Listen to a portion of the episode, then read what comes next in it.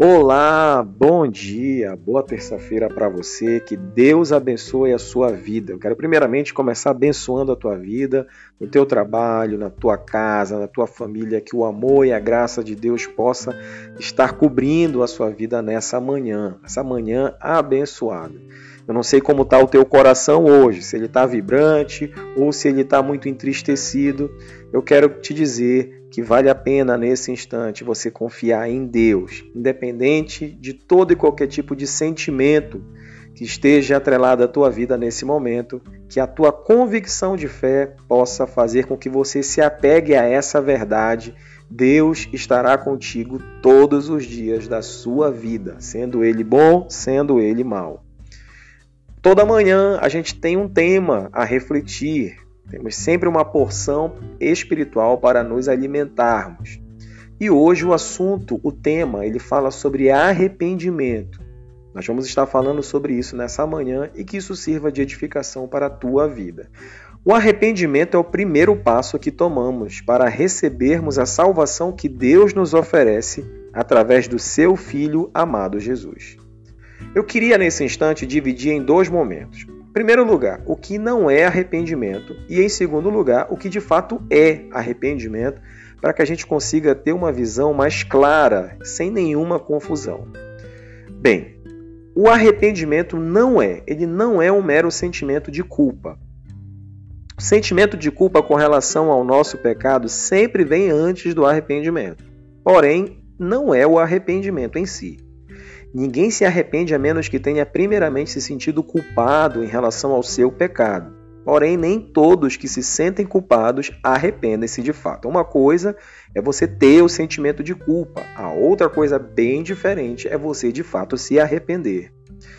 O arrependimento também não é uma mera tristeza pelo seu pecado. É óbvio que o pecado ele pode trazer consequências drásticas e essas consequências elas podem é, gerar tristezas no seu interior.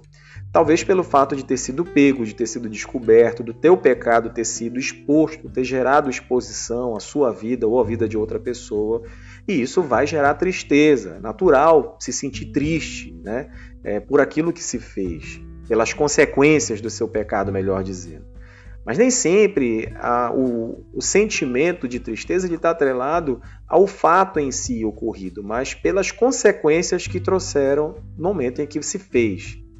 Então, assim, não pelo que tem feito de errado, mas pela penalidade que recebemos ao sermos pegos. Então, uma coisa é estar triste pelas consequências do pecado, a outra coisa é se arrepender por aquilo que se fez. Bem, o pecado também não é uma mera tentativa de sermos pessoas boas. Muitas pessoas tentam, preste atenção, muitas, muitas pessoas tentam com as suas próprias forças tornar-se pessoas melhores, nada errado contra isso, e mudarem seu estilo de vida. Todo esforço próprio, ele traz consigo uma raiz de autojustiça e aí é que está o problema, que é algo que não reconhece a necessidade de arrependimento pelo pecado. Então, aqui são três considerações importantes a respeito daquilo que não é o arrependimento. Queria falar então nessa manhã sobre o que é o verdadeiro arrependimento. O verdadeiro arrependimento ele está ligado a estar pesaroso para com Deus pelo seu pecado. O verdadeiro arrependimento é uma tristeza tristeza não somente para consigo próprio ou para com a outra pessoa, mas em primeiro lugar é uma verdadeira tristeza para com Deus.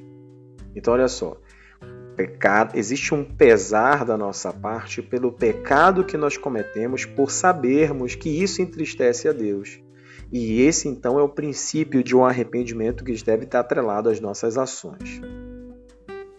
O pecado ele também é ser realista com relação ao seu pecado. Lá em, em Salmo 32, é, versículo 5 diz assim: Então reconheci o meu pecado diante de ti e não encobri a minha iniquidade. Disse: Confessarei as minhas transgressões ao Senhor, e tu perdoastes a culpa do meu pecado. tem que, tem que ser realista com relação ao pecado. Nós temos que ser transparentes, temos que confessar e o arrependimento ele me leva a essa transparência e me leva a um ato de confissão. Agora vem um ponto importante. O arrependimento é você abandonar o seu pecado. A palavra de Deus diz lá em Provérbios 28, 13: O que encobre os seus pecados não prospera, mas todo aquele que confessa e os renuncia encontra misericórdia. O arrependimento também ele te leva a ter um asco em relação ao pecado. É, lá em Hebreus capítulo 1, verso 9, diz assim: Amaste a retidão e odiaste a iniquidade, portanto Deus te ungiu. E, para terminar, né, o arrependimento, é, é, quando possível, ele restitui aos outros o que você lhes deve. Então, o arrependimento ele te leva à restituição. Eu queria enfatizar aqui Lucas 19:8, mas Zaqueu levantou-se e disse ao Senhor: Olha, Senhor, eis que dou metade das minhas posses, e se, des... e se defraudei qualquer pessoa em qualquer coisa, farei uma restituição quatro vezes maior. Então, o arrependimento, ele não só me leva a reconhecer o erro, ele não só me leva a odiar o erro, ele não somente me leva a ter um pesar pelo erro em relação à tristeza que Deus sente, mas o arrependimento ele também me leva a restituir. Então, a restituição ela faz parte do arrependimento.